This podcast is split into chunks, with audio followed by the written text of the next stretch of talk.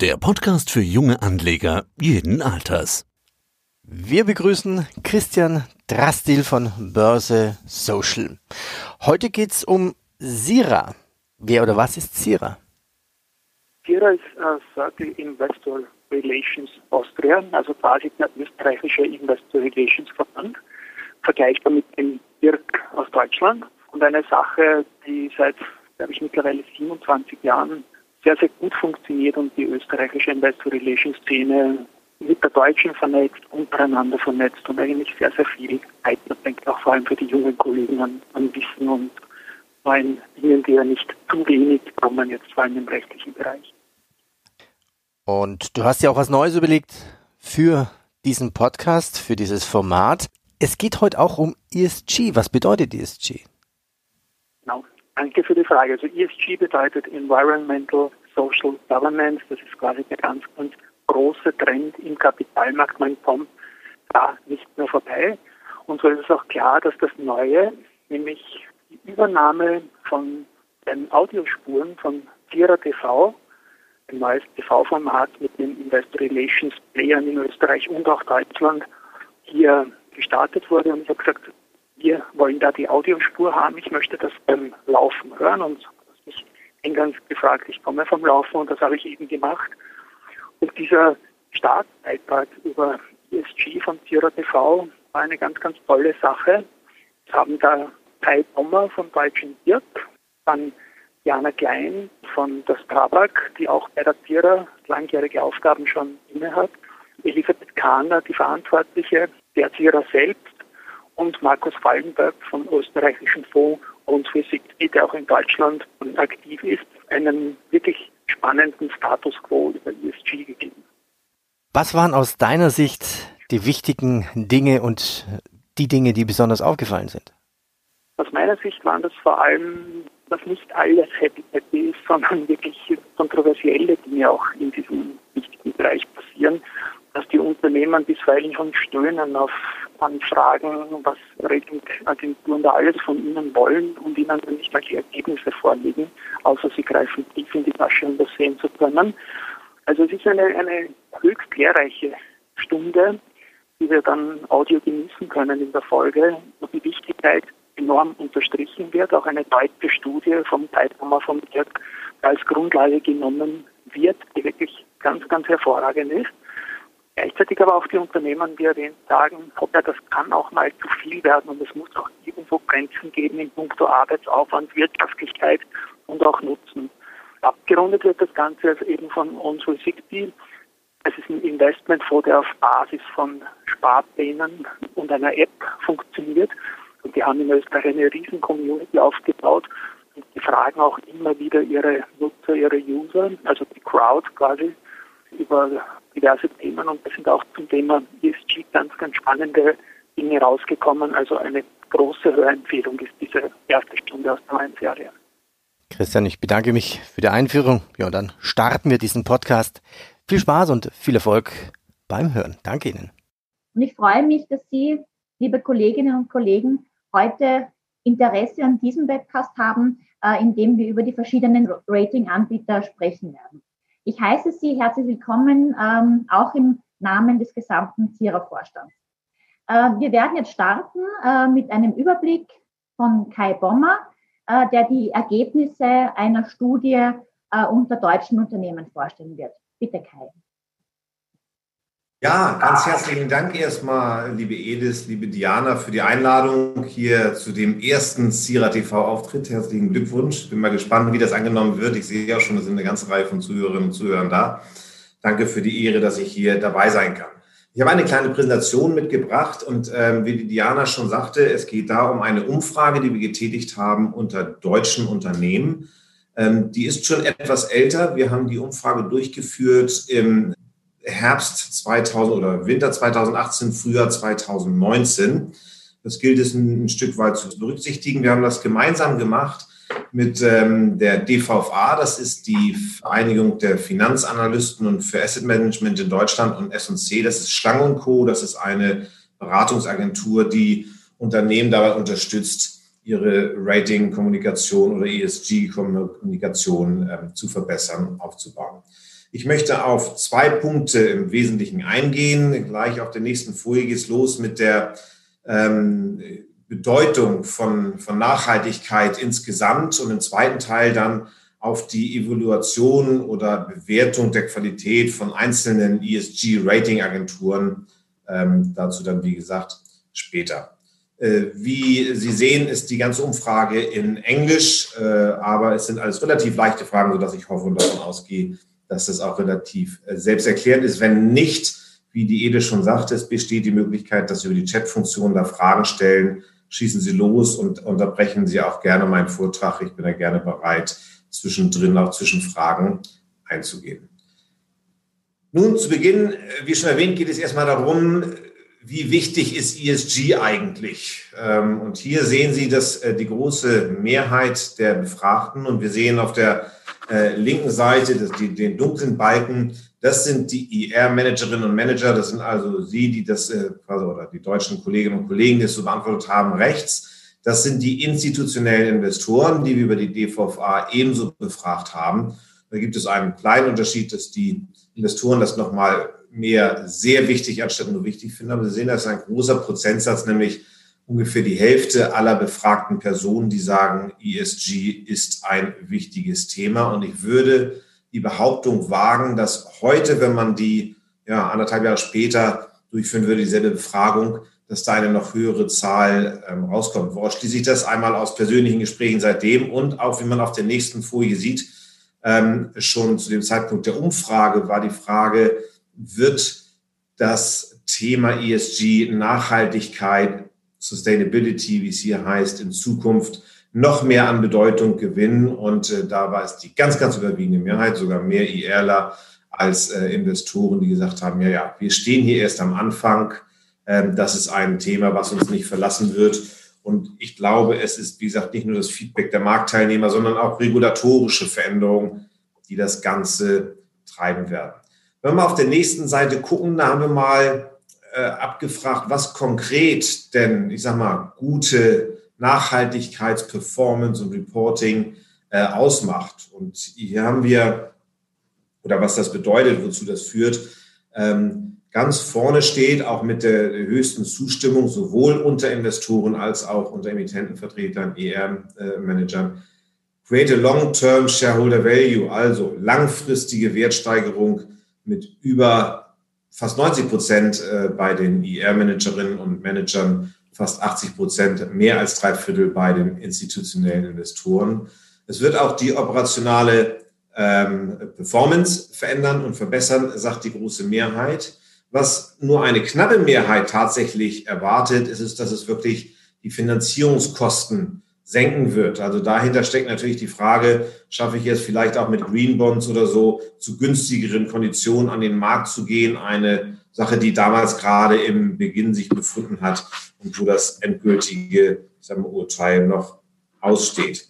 Auf der nächsten Folie sehen wir, ähm, was sind die kritischen Faktoren, um herauszufinden, wie äh, Nachhaltigkeitsperformance tatsächlich, ich sag mal, angegangen wird. Woran kann man das am besten messen? Äh, da sehen wir ganz vorne äh, KPIs, die richtigen KPIs und die richtigen Prozesse, wie sie berichtet werden. Also in vielen Fällen ist es ja noch so, dass Unternehmen auch ihre eigenen KPIs definieren. So soll es ja auch sein, so ist es auch gewollt dass wir wirklich sagen, wir nehmen die Faktoren und die Indikatoren, nach denen wir tatsächlich auch das Unternehmen steuern, sonst machen sie wenig Sinn. Äh, hier die richtigen auszuwählen, die auch aussagekräftig sind, die gut vergleichbar sind, ist eines der wichtigsten Kriterien. Das zweite ist, dass man die Nachhaltigkeitsstrategie unterlegt mit wirklich quantifizierbaren Zielen. Ähm, weiche Ziele sind sehr schwer. Das ist ja häufig das äh, Thema bei Nachhaltigkeitszielen. Ähm, wie mache ich das Ganze messbar. Aber ob es jetzt Kundenzufriedenheit ist als ein Beispiel, das mit einer Zahl irgendwo zu quantifizieren, ist immer eine große Voraussetzung und gleichzeitig auch eine Herausforderung. Wir sehen einen größeren Unterschied zwischen den Erwartungen oder Einschätzungen von IR-Managerinnen und Managern und institutionellen Investoren, wenn es darum geht, wie wichtig und bedeutend ist die Organisation, wie sind die Strukturen innerhalb des Unternehmens. Wir kommen da später nochmal drauf zurück, ähm, dass es da durchaus Meinungsunterschiede gibt. Sie sehen auch hier ist das Delta auch am größten zwischen den beiden befragten Gruppen, was die Bedeutungsverteilung angeht. Gleichzeitig sehen wir auf der nächsten und dann gleich danach auch auf der übernächsten Folie ähm, doch noch eine gewisse Diskrepanz. Wir haben gefragt, äh, liebe IR-Manager, was glaubt ihr denn? Welcher Anteil von Investoren legt tatsächlich großen Wert auf Nachhaltigkeit? Als Hinweis nochmal Nachhaltigkeit, Sustainability und ESG benutzen wir hier alles äh, synonym, auch wenn es da sehr wohl ja Unterschiede gibt in dem Fokus einzelner Investoren. Hardcore SRI-Investoren oder Mainstream ESG-Investoren, da gibt es ja unterschiedlichste. Aber die Einschätzung der großen Mehrheit der IR-Managerin ist die, dass unter 10 Prozent tatsächlich, ich sag mal, sich ernsthaft der Investoren um das Thema ESG kümmern. Sehr häufig hat man, zumindest vor anderthalb Jahren, zum Zeitpunkt der Umfrage, immer noch gehört, ach, das ist, das ist doch so klein, das sind doch äh, Milli, Milligramm-Bereiche das sind doch gar nicht mal Prozent, sondern Promille. Das war ein immer noch vorherrschendes Denken. Auf der nächsten Folie sieht man, dass aber jedenfalls die, äh, der Anteil der Assets, die äh, tatsächlich schon unter ESG-Kriterien ähm, ähm, verwaltet werden, deutlich höher sind. Und das hier sind, wie gesagt, die Asset Manager, ähm, die wir da auch, auch befragt haben. Äh, die institutionellen ist deutlich doch ein größerer Anteil, äh, der tatsächlich mit einem starken Fokus auf ESG gelegt wird. Ein, die nächste Folie, ein aus meiner Sicht ähm, sehr, sehr spannendes Ergebnis, irgendwo nicht überraschend. Das äh, alte Sprichwort, tue Gutes und sprich darüber. Das hat immer zwei Seiten. Man muss also, ich sag mal, nachhaltig wirtschaften, nachhaltig operieren und gleichzeitig berichten. Die Aufgabe von Investor Relations ist eine der vornehmlichsten Aufgaben. Wenn es um die Frage geht, was, was ist denn, ich sag mal, noch wichtiger, der ich sag mal, Dialog mit den Investoren oder der nach drinnen rein mit dem Top-Management sieht man hier eine Folie, wo nur die IR-Kolleginnen und Kollegen gefragt wurden, dass die es für wesentlich oder für deutlich bedeutsamer halten, zuerst mal mit dem Top-Management nach innen herein, mit, äh, dem, mit dem C-Level zu reden und zu sagen, pass auf, hier die Bedeutung von ESG nimmt zu, das ist kein Feld, das ist kein Thema, das vorbeigeht. Ähm, stellt euch darauf ein und lasst uns auch darauf achten, dass wir wirklich nachhaltig irgendwie wirtschaften und nicht nur äh, Dinge grün anstreichen, Greenwashing betreiben. Erst dann kommt mit einer geringeren, aber immer noch mit über 50 Prozent sehr hohen Zahl ähm, an Antworten, die sagen, also mittleres hohe Bedeutung ähm, hat das auch im Dialog mit den Investoren. Also wie gesagt, nicht nur das Tun, sondern auch gut drüber reden. So viel einmal kurze Einladung über die äh, Bedeutung von, von äh, Nachhaltigkeit. Und jetzt kommen wir zu dem eigentlichen Thema der Umfrage. Ähm, welche der ESG Rating Agencies sind denn nun, ich sag mal, welche Bedeutung kommt denen zu? Auf der nächsten Folie sehen wir, da haben wir einmal die IR-Kolleginnen und Kollegen gefragt, welche Fragebögen, Nachhaltigkeitsfragebögen äh, füllt ihr denn tatsächlich aus? Das ist also die graue, die rechte äh, Spalte. Und auf der anderen Seite haben wir gefragt, die, die Investoren, von welchen Rating Agencies bezieht ihr denn Research? Und hier sehen wir schon einige sehr, sehr deutliche Diskrepanzen. Also wir sehen MSCI und ISSÖ-Com als die ähm, am meisten sowohl gelesensten als auch ausgefüllten. Wir sehen aber, wenn wir mal an die vierte Stelle gehen, CDP mit einem riesengroßen Unterschied, wo wir sagen oder wo wir sehen können, oh, Investor Relations füllen das alle aus, aber ähm, die Investoren scheinen das gar nicht zu lesen. Da muss man aufpassen, das, könnte, das ist nicht, dass da ein Trugschluss entsteht. Da muss man auch die Bedeutung und die Verwendung der einzelnen, ich sag mal, Research äh, der verschiedenen Anbieter sehen. CDP wird wiederum von sehr vielen, einschließlich MSCI und ISSÖ.com, aber auch anderen, genutzt, um sich selbst ein Bild zu zeichnen. Also, hieraus zu schließen, ach, nur 8,2 Prozent äh, der Investoren lesen überhaupt CDP, deswegen fülle ich das nicht aus, wäre ein großer Fehler. Insofern ist diese ähm, Folie ein bisschen potenziell misleading oder gefährlich. Äh, nein, es ist schon wichtig, aber es zeigt eben, auf welche äh, Research oder welche Anbieter die Investoren direkt zugreifen. Und wir haben dann mal gefragt, nicht nur wie hier, welche sind wichtig, sondern welche sind denn gut. Auf der nächsten Folie sieht man da, das ist das Ergebnis, dass die IR-Manager oder die Beantwortung der IR-Manager da abgibt. Robeco Sam liegt ähm, vorne. Es sind keine riesengroßen Unterschiede in den Top 3 oder sowas. ISS Ökom, CDP, das sind die Top 3 vor der CDP und MSCI. Das ist einfach mal eine Richtung aus IRO-Perspektive. Dieselbe Frage, was ist die Qualität oder die Qualität aus der Perspektive der Investoren, sehen wir auf der nächsten Folie. Da ist MSCI deutlich weiter vorne. Ähm, die Zahlen, ob man das so schließen kann, dass die kritischer sind, die Investoren, weil die Zahlen etwas niedriger sind als die im Vergleich zu den IR-Managerinnen und Managern, das weiß ich nicht, aber man sieht gerade Job 2 hier auch relativ nah beieinander. Was wir dann nochmal gemacht haben, das sah man in diesen beiden Folien nicht, ist, dass wir ähm, sowohl von den ER-Managern, das zeigt diese Folie, verschiedene Kategorien abgefragt haben, was sie denn besonders gern oder gut fanden oder wie sie die Qualität in einzelnen Bereichen der einzelnen Ratingagenturen evaluieren und haben dann eine Gesamtnote daraus gebildet, um so ein bisschen nochmal aufzuzeigen, wo ist da möglicherweise der Unterschied in den einzelnen Bereichen. Die dunkel markierten Felder oder dunkelgrau markierten Feldern in der Matrix sind jeweils die Höchstnoten. Man sieht also, dass der Overall-Winner Robesco, Robeco Sam ähm, auch in allen Kategorien bis auf Interaction die Bestnoten erhalten hat von den IR-Managern. ISS Ökom nach dieser Auswertung in der Interaktion nochmal deutlich vorne vor den, vor den ganzen anderen.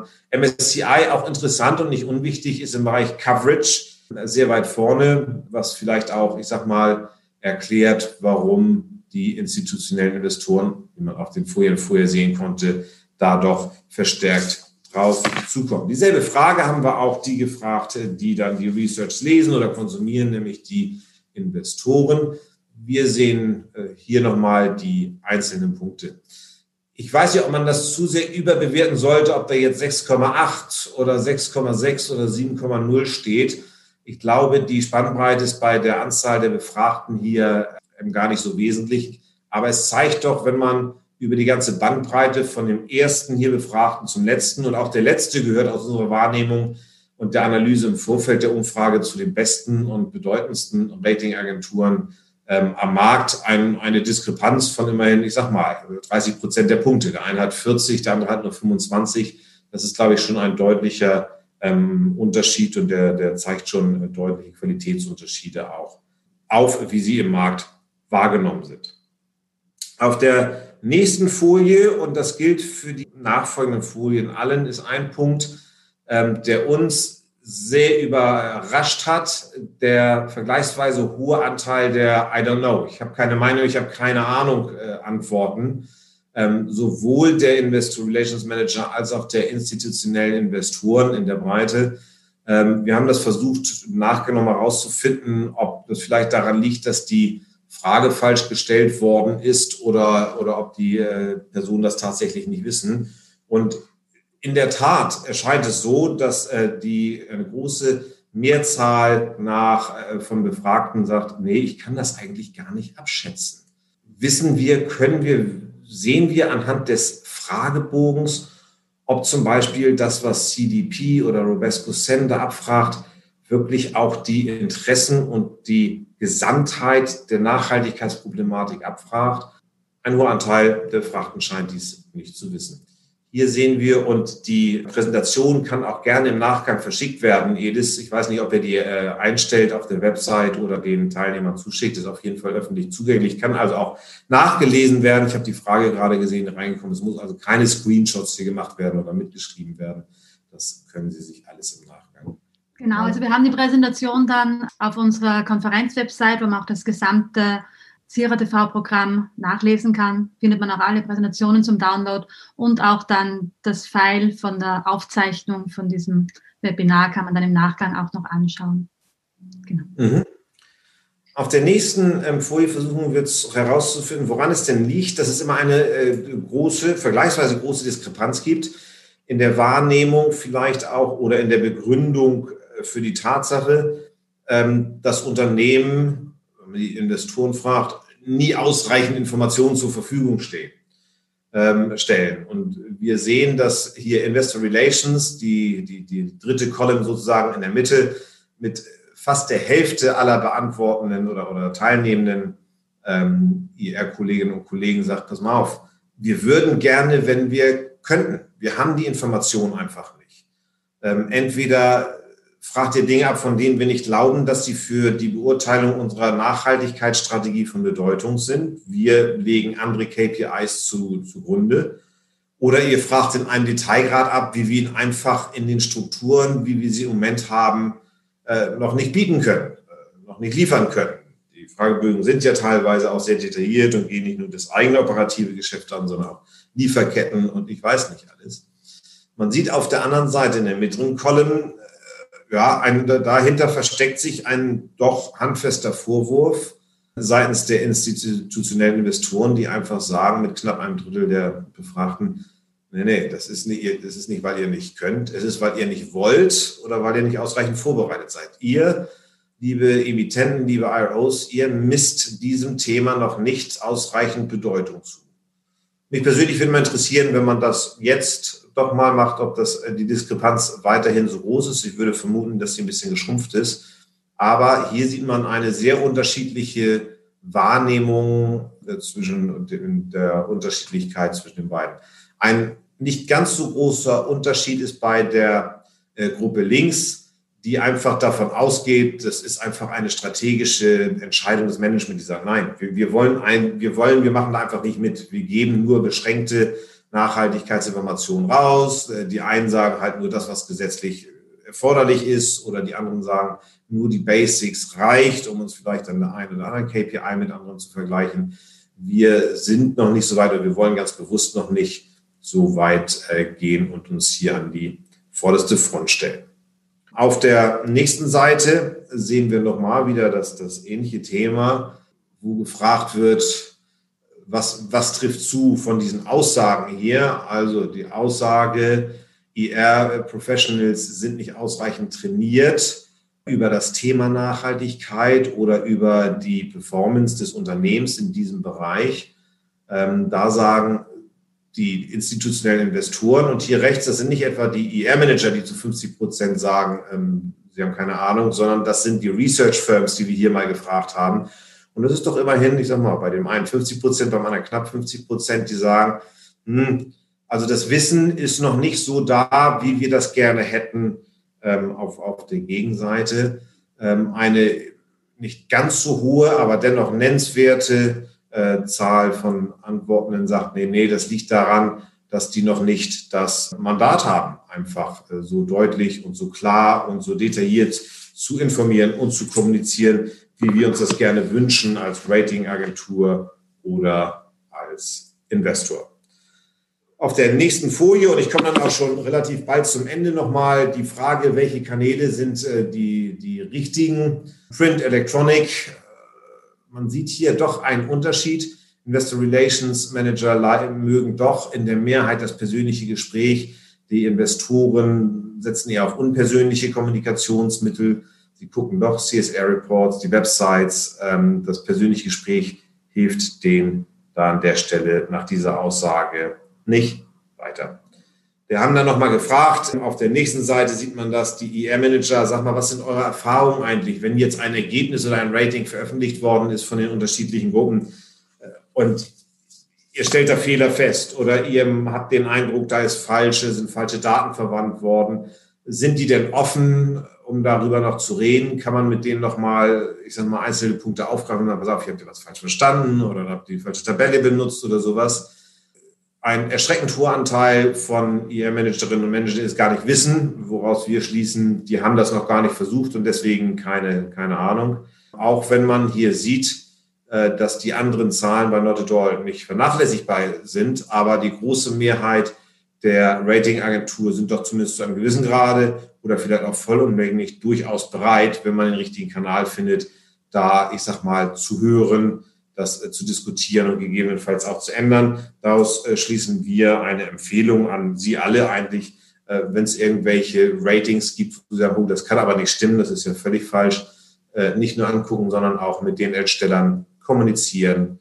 Und das machen. Auf der nächsten Seite sehen Sie dieselbe Grafik nochmal für vier oder fünf weitere ähm, Anbieter. Und damit komme ich auch schon zum Ende. Ich bedanke mich für Ihre Aufmerksamkeit und freue mich auf die Diskussion. Dankeschön.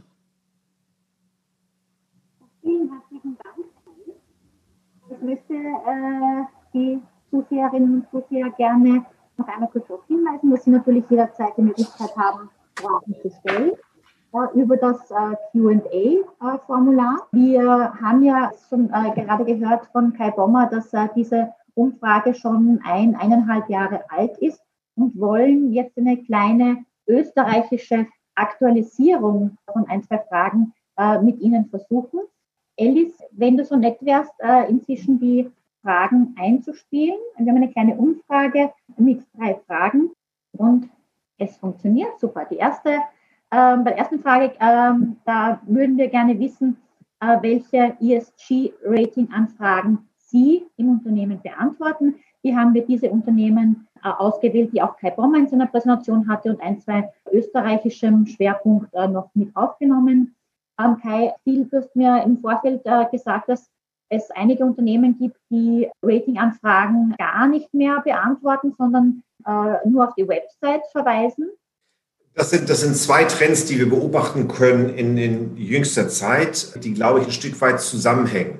Zum einen, dass in der Tat Unternehmen, wobei nach meiner Wahrnehmung sind das meist größere Unternehmen, meist Unternehmen, die in die Kategorie Vorreiter im Bereich Nachhaltigkeitsberichterstattung fallen äh, und die eine sehr breite, gute, tiefe Webseite zum Thema Nachhaltigkeit haben, auf die die dann einfach verweisen. Die sagen einfach, pass auf, es gibt eine solche Flut, eine wahre Kakophonie an Umfragen. Das kann nicht unsere Aufgabe sein. Ihr ändert auch jeden Tag oder jedes Jahr die Schwerpunkte, was ihr fragt und die Art der Fragen. Schaut euch die Daten an. Alles, was wir haben, es gibt nichts zu verstecken, steht auf dieser oder der Website. Liebe Ratingagenturen, guckt euch das an. Ähm, der zweite Trend ist, äh, ich weiß nicht, wie repräsentativ das ist, auch mit der, der Vorwarnung, aber ich höre immer öfter, dass die Anzahl der Fragebögen tatsächlich zurückgeht was so ein bisschen das widerspiegelt, vielleicht, was wir auf der einen Folie gesehen haben, dass der, äh, ich sag mal, bevorzugte Weg gar nicht so zwingend der persönliche Austausch ist, sondern ich sag mal auch viel auf Reports, auf Webseiten zugriffen wird. Vielleicht kann man daraus schließen, dass, äh, wenn diese Informationen umfangreicher geworden sind in letzter Zeit, dass sie dann auch tatsächlich häufiger genutzt werden von den Ratingagenturen, um diese Informationen zu gewinnen. Vielleicht ist ein Grund auch, dass man bedenken muss, bei so vielen Anfragen, die kommen.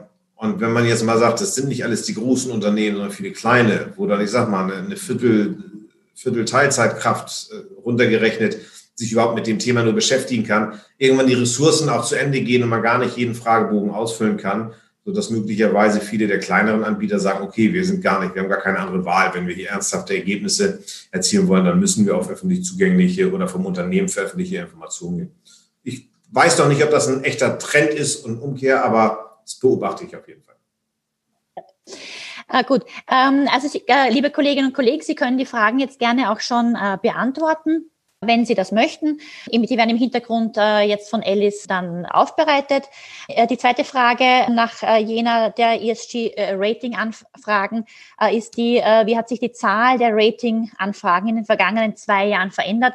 Zwei Jahre deshalb, weil wir gesagt haben, jetzt natürlich im Jahr 2020 eine eher ungewöhnliche Situation. Das heißt, wir haben auch noch das Jahr davor zugenommen. Und auch hier gibt es sehr unterschiedliche Tendenzen, je nachdem, mit welchem Unternehmen man spricht. Manche sagen sehr, die, die Zahl ist zurückgegangen oder dass sie stark zugenommen hat. Das würden wir jetzt gerne auch von Ihnen hören. Und äh, die dritte Frage, ob Sie für Research-Ergebnisse bezahlen, denn bei vielen äh, ESG-Rating-Anbietern wird man zwar gebeten, äh, Fragebögen äh, auszufüllen. Doch wenn man wissen möchte, wie man letztendlich äh, abgeschnitten hat, muss man dafür bezahlen. Das ist auch eine Grundsatzfrage. So, wir haben anscheinend eine Frage eines Zuschauers. Halten Sie die Veröffentlichung von ESG-Ratings ohne externe Verifizierung für zielführend?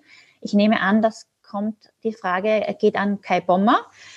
Ohne externe Verifizierung. Ähm, ich bin mir nicht ganz sicher, ob ich die Frage richtig verstehe, ob das jetzt eine, eine Frage der Qualität von ESG-Ratings ist. Ist damit gemeint, dass die Ratings nochmal von Wirtschaftsprüfern irgendwo zertifiziert oder, oder, oder äh, ich sag mal, unterstützt werden? Insofern kann ich die Frage leider ein bisschen schwer einschätzen. Diana, wie verstehst du die?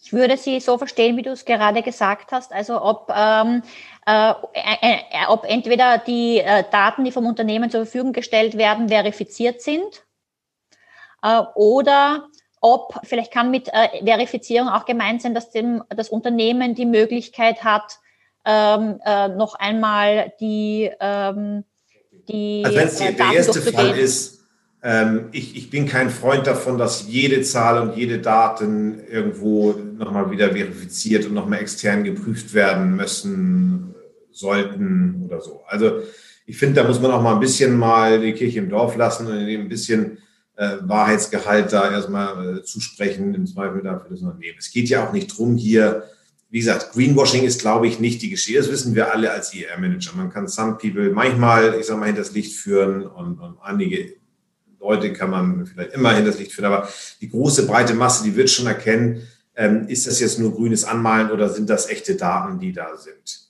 So, und wenn man sich gerade quantitative Zahlen nimmt, werden Unternehmen ja schlecht beraten, da irgendwie falsche Zahlen zu nehmen. Ich glaube nicht, dass es da jetzt nochmal auf eine zusätzliche externe äh, Prüfung durch den Wirtschaftsprüfer irgendwo ähm, ähm, drauf ankommt oder dass das die Glaubwürdigkeit solcher Angaben dann tatsächlich erhöht. Andersrum das Rating selber, ob das nochmal wieder zertifiziert werden sollte. Und ich glaube schon, dass der Markt da sehr gut unterscheiden kann und dann sehen kann, auf, hier wird eine sinnvolle ich sag mal, Auswahl an Kriterien irgendwo gewählt. Das ist viel entscheidender, als dass da, ich sag mal, bis ins Kleinste das geprüft wird. Wir haben noch eine zweite Frage. Welche Schwellenwerte und Kriterien gibt es bei den Ratingagenturen hinsichtlich einer Aufnahme? MSCI Inklusion in MSCI Index. Viele österreichische Emittenten fallen in Small Cap Spektrum. Welche Strategie sollten solche Emittenten wählen, um an Ratings zu kommen? Da muss ich ganz offen gestanden passen, weil ich das schon gar nicht von allen ähm, Ratings oder allen ESG-Indizes ähm, tatsächlich weiß. Ähm, wir haben in Deutschland seit kurzem einen, einen sogenannten DAX ESG 50, einen, einen neuen Index, den es jetzt irgendwie seit Juni oder Juli in Deutschland gibt mit 50 Werten, äh, die sehr stark auf den Ergebnissen von Sustainalytics aufbauen. Äh, dieser Index ist vielfach kritisiert worden aus unterschiedlichsten Gründen warum welche Kriterien gewählt werden, warum nun gerade Sustainalytics, alle sind sich einig, wäre eine andere Agentur, eine andere Basis gewählt worden, eben aufgrund der Unterschiedlichkeit der, der Auswahl der Kriterien, dann hätte dieser Index ganz anders ausgesehen. Ich kann nichts dazu sagen, was, was die Sachen sind. Im Sinne von, was ist zielführend, überhaupt reinzukommen, da würde ich den Spieß umdrehen und mir nochmal ins Bewusstsein rufen, dass Investor Relations keine One-Way-Street ist, sondern ich würde mal meine Investoren, gerade Nachhaltigkeitsinvestoren fragen, pass auf, was ist euch eigentlich wichtig?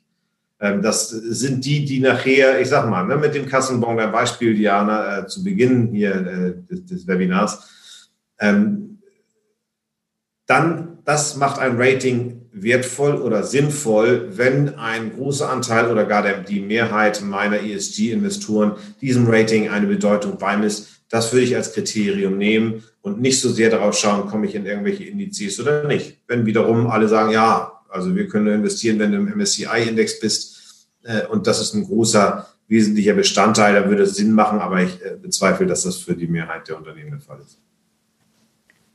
Wir haben dazu eine Replik, glaube ich. Ähm, in der Prüfpraxis zeigt sich aber, dass Unternehmen sehr oft vor allem bei Emissionsdaten schwerwiegende Fehler haben, zum Beispiel Verwechslung zwischen KWH und MWH, fehlerhafte Faktoren bei der Umrechnung in CO2-Äquivalenten verwenden, das Global Warming Potential von Gasen nicht berücksichtigen etc. Ist es hier nicht unbedingt notwendig, dass Ratings sich nur auf von Auditoren verifizierte Daten verlassen, als auf das, was ungeprüft veröffentlicht wird? Ah, ich glaube, das ist ähm, geht es um Anschlussfrage auf die erste Frage. Frage. Mhm. Äh, da seht ihr mal, auch ich lerne hier dazu. Also ich sag mal, wenn man Kilowatt mit Megawattstunden verwechselt, äh, gut, das sollte natürlich, das sollte nicht sein. War mir ganz offen gestanden nicht bewusst, dass das irgendwo ein, ein, ein, ein Thema sein kann. Ähm, wenn das in der Breite tatsächlich so sein sollte, was mir wie gesagt neu wäre, dann müsste man die Diskussion noch mal anders führen schwer, schwer zu sagen. Wenn das in der Breite ein Thema ist, dann würde ich meine Meinung ähm, zu der ähm, Prüfung oder, oder mhm. Prüfbarkeit und Prüfpflicht von solchen ja. Dingen da irgendwie wiederholen. Wir haben aber ja durchaus, ich sag mal, nee, das, Ich lasse Sie erstmal dabei. Äh, dazu lade ich Sie ein, an unserem CIRA TV nächste Woche zum Thema EU-Taxonomie äh, teilzunehmen. Da werden wir die Frau Schmidtchen von KPMG haben äh, und die kann Ihnen sicher diese Frage auch, äh, wenn sie jetzt nicht ganz das Thema trifft, unseres nächsten Webcups, aber dort auch sicherlich gerne beantworten. Stefanie ähm, äh, empfiehlt ähm, für die Small Caps, wenn man bezahlt, kann man gerätet werden, auch als Small Cap Unternehmen. Jetzt Alice, wenn du uns jetzt bitte den Zwischenstand durchgeben würdest, äh, was die kurze Umfrage betrifft. Also wir haben im Moment 20 äh, Teilnehmer an der Umfrage.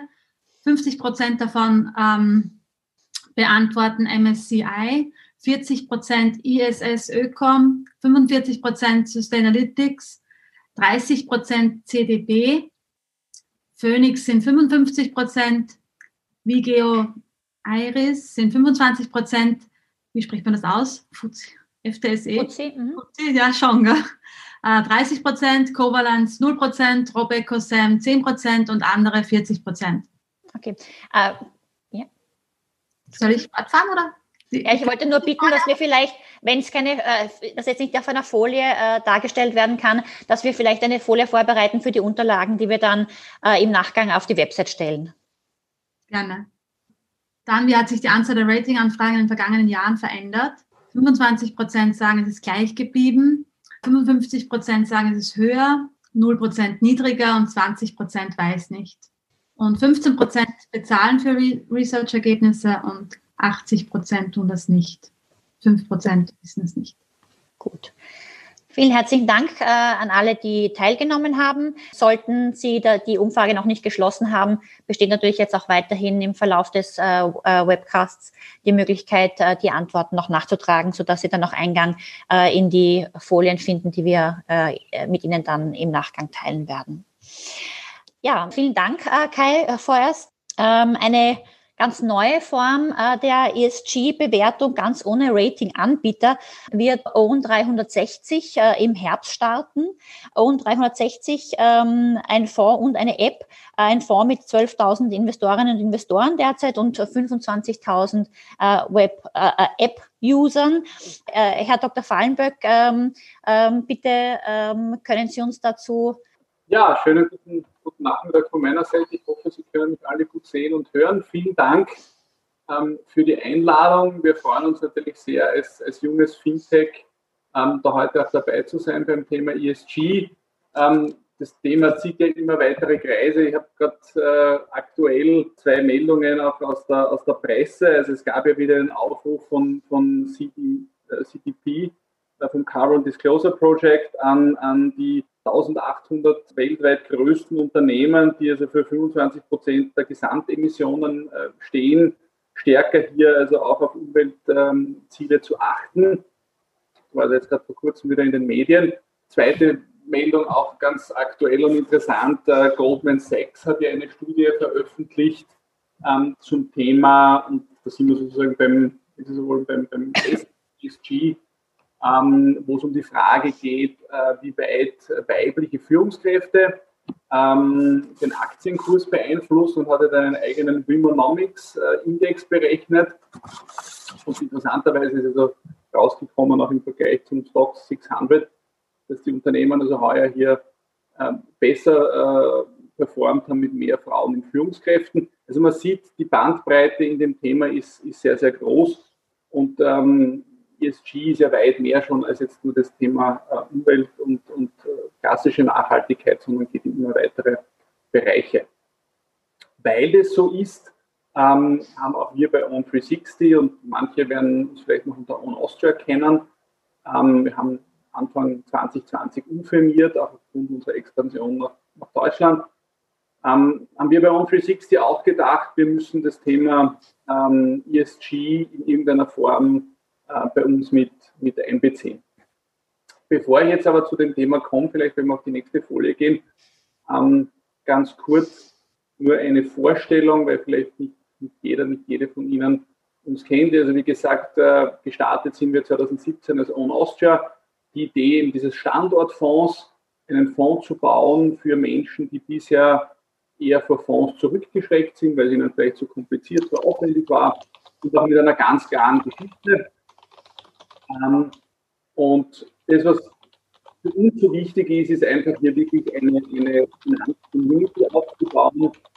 Ähm, wir haben also in der App einen Fonds, Sie können also diesen Fonds komplett über die App steuern, aber die App ist auch wirklich eine Content-Plattform, wo wir laufend informieren zu den Unternehmen im Fonds, was tut sich, was gibt es an Neuigkeiten. Es gibt sehr viele Interaktionsmöglichkeiten. Also es geht wirklich auch darum, hier eine ähm, Community ähm, von Investoren, äh, von Retail-Investoren aufzubauen. Und das ist sozusagen für uns einfach äh, der entscheidende Punkt. Ähm, ähm wir haben mittlerweile über 60.000 ähm, App-User, die die App runtergeladen haben. Wir haben ungefähr 25.000 reguläre User und wir haben ca. 12.000 Kunden, die wirklich in den Fonds investiert sind. Ja. Also die jedes Monat in den Fonds einzahlen. Das ist eine ganz spannende Community, ähm, im Schnitt im Anfang 30, die also hier in die, in die Unternehmen äh, investiert. Und wir haben eben auch den, den Fonds erweitert. Wir hatten lange 250 Unternehmen, wir haben jetzt 360. Ähm, vom, vom, Namen her, dass der Fit perfekt passt zu On360. Und es kamen immer wieder dann auch Anfragen aus dieser Community zum Thema ähm, Nachhaltigkeit. Das war für uns sehr spannend. Ähm, sehr oft haben die Leute gar nicht so sehr nach der Rentabilität gefragt, sondern eher gefragt, ja, und wie ist das mit der Nachhaltigkeit? Wie stellt ihr den Fonds zusammen?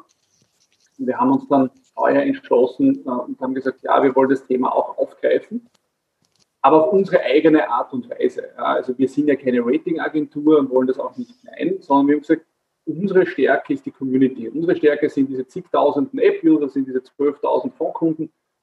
Die wollen wir doch eigentlich fragen. Ja, und haben darauf jetzt eben ein, eine, ein Community Voting eingeführt. Vielleicht schauen wir auf die nächste, die nächste Folie bitte.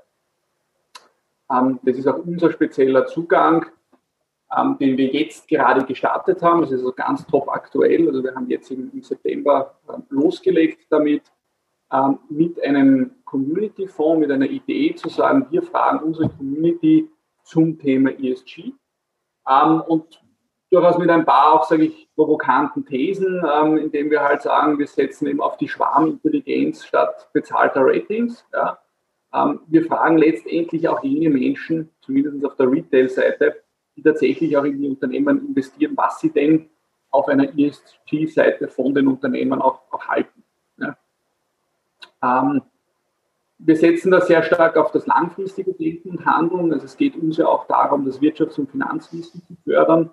Und das bedeutet also auch, dass wir wirklich, ähm, wenn wir diese Votings machen, ich gehe dann noch kurz darauf ein, wie wir das tun, uns wirklich auch bemühen, dass die Menschen informiert sind, wenn sie hier abstimmen. Ja, also wir machen hier wirklich sehr viel Content, auch zu jedem einzelnen Unternehmen gibt es einen ESG-Report, wo wir auch zusammenfassen, wie das Unternehmen in diesen Themen ähm, steht. Ja. Letztendlich geht es darum, den, den, Standard hier gemeinsam auch weiterzubringen, hier wirklich von den On360-Usern eine qualifizierte Meinung zu bekommen und ich denke, wir sind überzeugt, dass das auch für die Unternehmen und für die Emittenten, glaube ich, ein, ein wichtiger Austausch ist, den sie hier pflegen können, mit einer doch im Bereich jetzt äh, Finanzen und Investment, glaube ich, sehr repräsentativen äh, Community von der Größe. Ja, wie machen wir das jetzt konkret? Vielleicht auf der nächsten Folie bitte. Ähm, wie gesagt, ähm, wir gehen das so an, dass wir 25 ähm, Branchen gebildet haben. man kann ja nicht alle Unternehmen in einen Topf werfen. Das ist ja oft auch das Problem mancher Ratings, sondern wir haben 25 Branchen äh, gebildet mit unseren 360 Unternehmen und machen pro Branche eine Abstimmung oder eine Kampagne über mehrere Wochen, wo wir zuerst ähm, die Community informieren über die beteiligten Unternehmen. Da gibt es also wirklich über jedes Unternehmen einen ESG-Report auf der App wo wir einfach darstellen, was tut das Unternehmen in den verschiedenen Bereichen. Umwelt, Sozial, Nachhaltigkeit. Ja. Ähm, das ist uns ganz wichtig, ähm, weil wir wollen hier wirklich eine informierte Abstimmung. Ja. Ähm, und da geht es wirklich darum, eine effektive Information an die Community zu bringen. Die Community ist sehr äh, aktiv. Ähm, ein durchschnittlicher User kommt circa 20 Mal im Monat in unsere App, fast jeden Arbeitstag, kann man sagen. Das zeigt hier eine sehr starke, eine sehr starke Interaktion, die wir hier versuchen äh, mit der Community aufzubauen ähm, und hier wirklich zu schauen, dass die Leute auch ähm, in der Abstimmung informiert sind. Ja. Bitte vielleicht zur nächsten Folie. Ähm, Sie sehen also hier auch die Screenshots aus der, aus der App heraus. Also man sieht hier links auch diese äh, Industrien, diese Branchen, die wir in einem, in einem 14-Tage-Rhythmus ähm, vorstellen. Und was passiert jetzt? Was ist die Grundidee? Die Grundidee ist im Prinzip zu sagen, äh, liebe Community, stimmt ab und die schlechtesten 20 Prozent je Industrie fallen aus dem Fonds heraus. Ja, das heißt, wir reduzieren sozusagen die, die 360 Unternehmen ähm, um 20 Prozent, ja, ähm, so dass im Prinzip die schlechtesten 20 die Industrie rausfallen. Und natürlich ergibt sich auch bei den restlichen ein Ranking. Also es gibt eine Reihe, die man dann auch in der App sieht, wie die Abstimmung ähm, abgelaufen ist. Ähm, und das wird, wie gesagt, auch von unseren Usern sehr stark ähm, äh, genützt. Ähm, gerade das Thema Voting ist bei uns ein Thema, das sozusagen ähm, sehr stark auch von der Community angenommen wird. Wir haben ja schon vorher Umfragen gemacht. Wir haben also hier pro Abstimmung, pro Industrie zwischen 1500 äh, und 2000 ähm, Votings, die wir hier pro, pro Industriegruppe ähm, erreichen. Also schon ein ganz schönes, ein ganz schönes Sample. Und aus dem heraus ergibt sich dann ein Ranking. Ich kann also hier die Unternehmen bewerten und es ergibt sich dann je nach den Stimmen ein Ranking und die 20 äh, Prozent sozusagen der schlechtesten werden wirklich aus dem Fonds auch ausgeschieden. Das hat, das hat wirklich auch eine, es ist nicht eine Reihe und es hat auch eine Auswirkung auf die Zusammensetzung ähm, des Fonds. Und ähm, vielleicht ein, ein, ein, Beispiel auch aus einer, ich sage jetzt einmal, bewusst unverfänglichen Branche, weil sie in Österreich jetzt nicht so stark ähm, vertreten ist, nämlich mit österreichischen Unternehmen. Die erste Branche, die wir uns vorgeknöpft haben, sozusagen war Mode und Luxus. Und es war schon spannend zu beobachten. Ähm, gewonnen hat hier so Adidas von Nike und äh, Puma. Interessant war, dass ähm, große internationale Ketten wie H&M und Inditex es nur auf die Plätze 9 und 10 geschafft haben. Also man sieht hier schon, da gibt es ein Thema. Auch Adidas, vielleicht nur zur Erinnerung, war ja Anfang der 2000er Jahre auch nicht ganz so unkritisch gesehen. Sie erinnern sich alle das Thema der Arbeitsbedingungen etc., hat aber sehr viel gemacht in den letzten Jahren. Man denke nur auch an, an das Recycling-Thema bis hin zu so Dingen wie Sneakers aus Meeresmüll im Verpackungsthema ist hier sehr viel passiert und natürlich haben diese Unternehmen auch darüber äh, kommuniziert. Also man sieht schon, dass das sehr wichtig ist. Äh, jetzt ist die spannende Frage, wer ist rausgeflogen? Rausgeflogen sind, auch ganz interessant, ähm, Essilor Luxotica und Anta. Ja? Essilor Luxotica ist Ihnen vielleicht noch bekannt als die Holding über Ray-Ban, also einer der größten Brillenhersteller. Anta ist vielleicht weniger bekannt, äh, chinesische Holding, zu der unter anderem Atomic Wilson und Fila gehören. Ja. Und das zeigt natürlich schon, dass die Frage auch der Bekanntheit auch einer, einer Gruppe, nicht nur des einzelnen Produkts, sondern auch einer Gruppe, natürlich auch eine wichtige Rolle spielt. Der Anta ist, könnte jetzt auch das Umfragetool nutzen, oder wenn wir alle physisch beieinander sitzen, würde ich Sie jetzt fragen, wer, wer Anta kennt als, als Unternehmen. Das sind wahrscheinlich nicht so viele, weil die Gruppe nicht bekannt ist. Die Marken kennt man, aber die Gruppe ist nicht bekannt. Also man sieht schon auch, wie wichtig das Thema ähm, auch der, der Bekanntheit und der Kommunikation des Unternehmens zu diesen Themen, die spielt hier natürlich eine Rolle. Und da waren natürlich, keine Frage, gerade die Sportartikelhersteller in den letzten Jahren sehr präsent. Bei uns wohlgemerkt wichtig, auf der App, auf der Plattform werden alle gleich behandelt. Es kriegt jeder seinen ESG-Report, die sind auch gleich lang. Also wir behandeln alle gleich, aber natürlich kann sich auch unsere Community nicht der allgemeinen Marktkommunikation ähm, entziehen. Also das vielleicht nur als ein konkretes Beispiel. Das ist natürlich jetzt kein äh, Rating in dem Sinn, was wir machen, aber es ist eine neue Form. Also wir sind in Europa ziemlich einzigartig. Also wir haben niemanden gefunden, der hier wirklich quasi eine Community, ein Community Voting macht und hier wirklich eine Community von Investoren oder Leuten, die sich sehr dafür interessieren, nach einer Einschätzung ähm, zu den äh, Unternehmen ähm, fragen. Und ja, ich denke, das ist eine spannende Ergänzung ähm, die vielleicht auch die, die ESG-Aktivitäten eines Unternehmens ähm, auch abrunden kann, wenn man halt wirklich direkt mit den Retail-Investoren auch kommunizieren äh, möchte. Ja, und ich glaube, damit bin ich mit meinen Folien eher mal durch. Danke für die Aufmerksamkeit. Äh, danke auch, dass wir diesen Input hier äh, geben durften. Ich betreue das auch gemeinsam mit meinem Kollegen, dem Dr. Martin Fussek. Wir stehen natürlich auch für bilaterale Fragen gerne zur Verfügung. Und ich freue mich jetzt auf die Diskussion. Danke. Danke, eine Verständnisfrage vielleicht. Ähm, Sie ähm, äh, haben vorhin von den beteiligten Unternehmen gesprochen und meines Wissens finanzieren Sie sich ja auch aus Beiträgen von Unternehmen oder den Emittentinnen direkt. Äh, wer entscheidet, wer in dieses äh, äh, in den Fonds kommt, beziehungsweise äh, wer überhaupt zur Auswahl steht durch die Community? Also die, die Basis des Fonds von On360 ist im Prinzip von Anfang an äh, Logik ist unverändert. Also wir sind ja de facto ein, ein Indexfonds, der ähm, die wichtigsten äh, Unternehmen am Standort Österreich zusammenfasst. Ähm, das waren 250, wir haben das dann erweitert auf 360. Wir lassen dann einen eigenen Index auch berechnen. Der Domestic Relevance Factor nennt sich das. Und der nimmt zwei wesentliche Faktoren, in die wir überhaupt nicht eingreifen. Der nimmt Mitarbeiter in Österreich und Absatz in Österreich. Ja? Mhm. Weil die Logik dahinter ja ist, wir wollen einen Fonds mit Unternehmen, wo möglichst Retail-Investoren noch Kontakt haben. Also unser B2C-Slogan ist ja verdienen deinem Alltag. So versuchen wir ja junge, neue Leute ins Investment zu kriegen, indem wir auch das Ganze ein bisschen emotionalisieren und, und angreifbarer machen. Und uns geht es halt darum, dass die Leute möglichst viel Kontakt zu den Unternehmen haben. Und da ist halt wichtig, wie viele Mitarbeiter hat das Unternehmen und wie viel Absatz in Österreich. Und aus dem heraus äh, rechnen sich die 360 äh, Unternehmen. Da greifen wir in dem Sinn nicht ein. Das, was Neues ist, dass wir halt jetzt dieses Nachhaltigkeitsthema draufziehen und quasi 20 Prozent aus diesen 360 dann wieder äh, sozusagen ausstellen. Mhm. Äh, was ich interessant fand, war, dass Sie gesagt haben, äh, wie wichtig auch die Bekanntheit eines Unternehmens in dem Fall ist.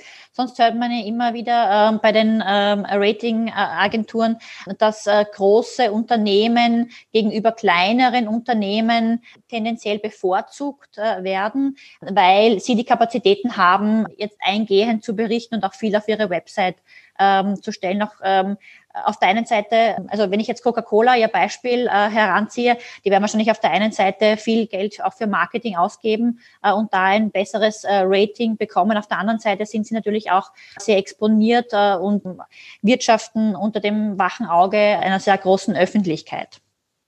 Ähm, dann haben Sie ja noch gesagt, ähm, dass eben die 20 Prozent äh, der schlechtesten gerateten Unternehmen pro Industrie rausfallen. Würde mich interessieren, wie Sie die Industrien genau definieren, vielleicht auch gleich äh, in eigener Sache.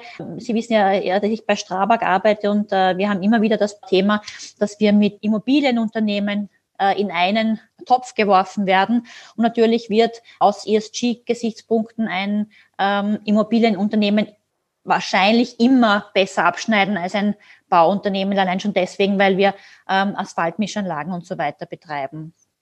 Ja, also danke für die Frage. Also ich meine, Bekanntheit, das ist natürlich ein, ein Faktor, der hier ein bisschen anders spielt als bei den Ratings, die sich ja in einer, in einer, wenn Sie so wollen, Fachleute-Community abspielen. Ne? Wir haben natürlich eine, eine öffentliche Community, eine Retail-Community. Da ist natürlich das Thema Bekanntheit, ähm, spielt insofern natürlich rein, als die Frage ist, kommen die Bemühungen im ESG-Bereich auch an in der, in der Community? Ja? Ähm, das ist nicht beim Rating anders, weil beim Rating wird es aktiv abgefragt und, und, wenn ein Unternehmen was tut, dann wird das erfasst. Ne? Bei uns ist es natürlich so, dass es sehr stark natürlich auch mit der Kommunikation zu tun hat. Das ist keine Frage. Andererseits sagen wir natürlich auch ein bisschen provokant, was helfen mir die tollsten ESG-Maßnahmen und Ratings, wenn es keiner weiß. Ja? Ähm, und wir adressieren halt eine Retail-Community und da ist am Ende die harte Währung schon, wissen die Leute es auch. Ja? Also ich meine, kommt das irgendwie an. Und natürlich hat es viel auch mit Kommunikation zu tun, auch mit geschickter Kommunikation. Will ich gar nicht bestreiten. Adidas, Nike haben das in den letzten Jahren sicher auch gut gespielt. Aber das ist natürlich etwas, muss man ganz offen sagen, was eine Rolle spielt. Aber das ist auch einkalkuliert, weil es wirklich um die Frage geht, kommt das auch an? Ja, ähm, wissen die Leute das auch? Wir hatten vorhin auch noch eine äh, Frage an Sie, ob es einen Zusammenhang äh, äh, oder ob Sie einen Zusammenhang schon sehen zwischen der Einschätzung der Community und dem der Performance der Aktie. Also gibt es da einen, ähm, einen, einen messbaren Zusammenhang schon? Also da, da muss man ehrlicherweise sagen, das ist noch zu früh, sage ich ganz offen. Also wie gesagt, wir haben, wir haben dieses äh, Community Voting gerade erst gestartet. Also wir haben zwei Branchen durch. Ähm, eine ist eben Mode und Luxus, eine ist Versicherung. Das muss man, glaube ich, auch längerfristig beobachten, ähm, wie, dieser, wie dieser Zusammenhang ist. Ich wollte nur kurz noch auf Ihre Frage auch eingehen zu den Branchen. Es sind 25 Branchen in, ich sage jetzt einmal, sehr klassischen Kategorien. Aber um es ganz konkret zu machen, was wir eben ähm, nicht vermischen, zum Beispiel ist das Thema Bau und Immobilien. Also das ist bei uns bewusst auch getrennt.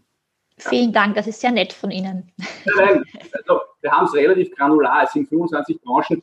Das macht es natürlich, wir haben lange diskutiert, die Branchengliederung ist immer schwierig, macht es natürlich für die User spurüber unübersichtlich, also un ist das falsche Wort, aber nicht komplexer. Es wäre einfacher, das in zehn Branchen irgendwie zusammenzufassen. Aber wir haben dann schon gesagt, uns ist schon wichtig, dass wir möglichst Äpfel mit Äpfel und Birnen mit Birnen vergleichen. Da gibt es ja nicht immer Unschärfen, weil man muss ganz offen sagen, im Mode- und Luxussegment haben sie natürlich Unternehmen wie äh, Inditex und H&M gemeinsam mit Hermes und Louis Vuitton. Äh, das ist halt schwierig. Ne?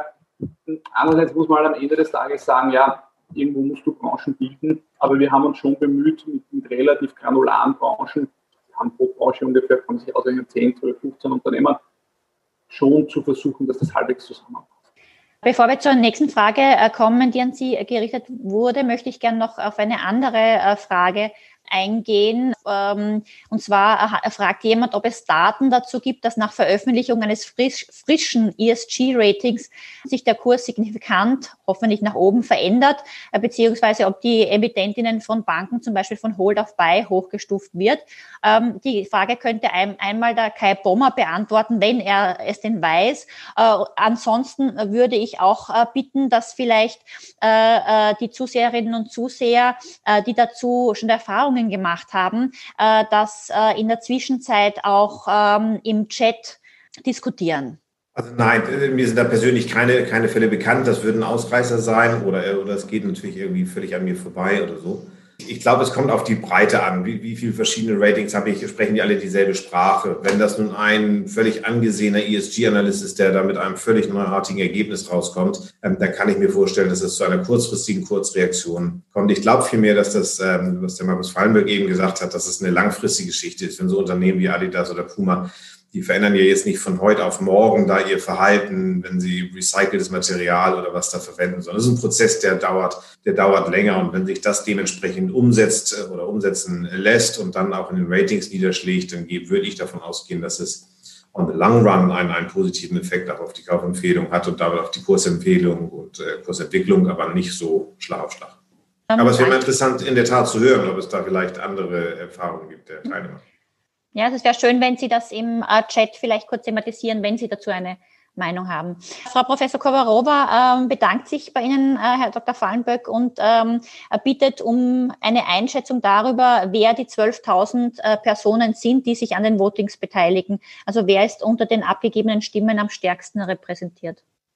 Also wie gesagt, das ist sozusagen eine, eine Gesamtzahl von, von Votings. Ähm, die wir, die wir zu dem Thema erwarten. Ähm, so wie es momentan läuft, werden wir die sogar eher weit übertreffen, weil wir, weil wir pro Branche eher bei 1500 äh, Votings liegen.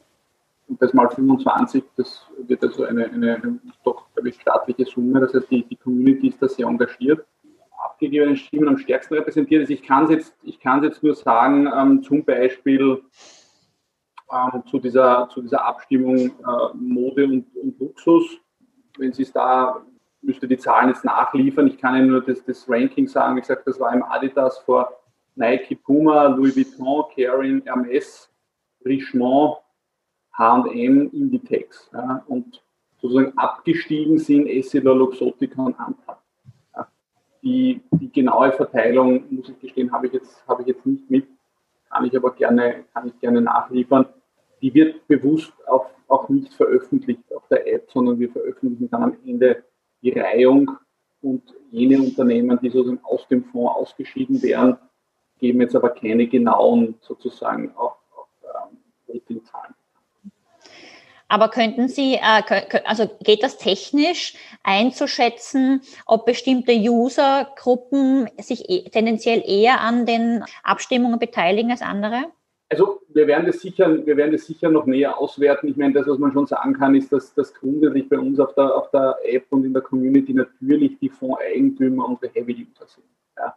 Also der reine App-User, wir haben ja vor gut eineinhalb Jahren die App geöffnet. Also man muss ja nicht in den Fonds, man kann ja auch nur die App nutzen und den Content und, und Quiz mitspielen und so. Ähm, und ähm, wir haben auch das Rating geöffnet. Das war lange Diskussion. Wir haben gesagt, sollen wir das nur den Fondseigentümern ähm, öffnen oder doch den User. Und gesagt, nein, wir wollen auch die User, die ja sehr interessiert sind an dem Thema. Ich meine, niemand bleibt langfristig bei uns auf der App, wenn ihn das Thema Investment nicht interessiert. Dazu ist es viel zu viel Special Content und Special Interest Content. Ähm, aber wie gesagt, ähm, wir haben das, wie gesagt, für alle, für alle geöffnet ähm, und, und natürlich ist es im Regelfall so, dass die, die Fondseigentümer besonders äh, engagiert sind. Aber dazu muss ich sagen, haben wir noch jetzt äh, keine Zahlen, ähm, um genau zu schauen, auch altersmäßig. Äh, Dann haben wir auch die, äh, eine, gleich eine nächste Frage. Ähm, ich lese sie einfach ähm, ähm, direkt vor. Halten Sie eine ESG-Bewertung durch Retail-Investoren nach deren Perception als die beste Auswahlmöglichkeit für Ihr Portfolio? Vor dem Hintergrund, dass es Hinweise zwischen Performance und ESG-Rating gibt, auch wenn die Kausalität noch ungeklärt ist. Ohne respektlos zu wirken, kann Ihr Zugang eventuell eher als Marketinginstrument gesehen werden? Also ich meine, wichtig ist äh, die, die, Grundlogik des Fonds ist ja unverändert. Also da, da orientieren wir uns wirklich an der, an Standhaltung. Ja. Ähm, an dem wollen wir an sich auch, auch, festhalten, aber wir wollen es eben, und das war die Idee aufgrund vieler Fragen oder Anfragen aus der Community mit dem Thema ESG verzahnen. Das ist eigentlich jetzt die Idee, die wir dahinter haben. Und ähm, natürlich, es ist eine Perception einer Community, das ist keine Frage. Ähm, aus dem Grund würden wir das auch nie als Rating oder als Bewertung äh, bezeichnen. Aber es ist einfach ein Feedback. Es ist eine Art Listening in, in eine Community, wo ich schon auch als Unternehmer ein Gefühl dafür bekomme, wenn für mich das wichtig ist in einer Retail-Community, wo stehe ich denn dort? Ja, habe ich ein Thema, weil vielleicht tatsächlich die Marke auch wenig bekannt oder das Unternehmen wenig bekannt ist, ähm, weil ich vielleicht zu wenig auch konkret meine Leistungen im Bereich ESG hervorkehre. Ich muss das ja, gerade für eine Retail-Community ist es ja auch wichtig, dass das angreifbar ist. Das ist vielleicht auch die Schwierigkeit, Sie haben auf der einen Seite die professionellen Ratings, die zum Teil auf sehr technische KPIs abzielen.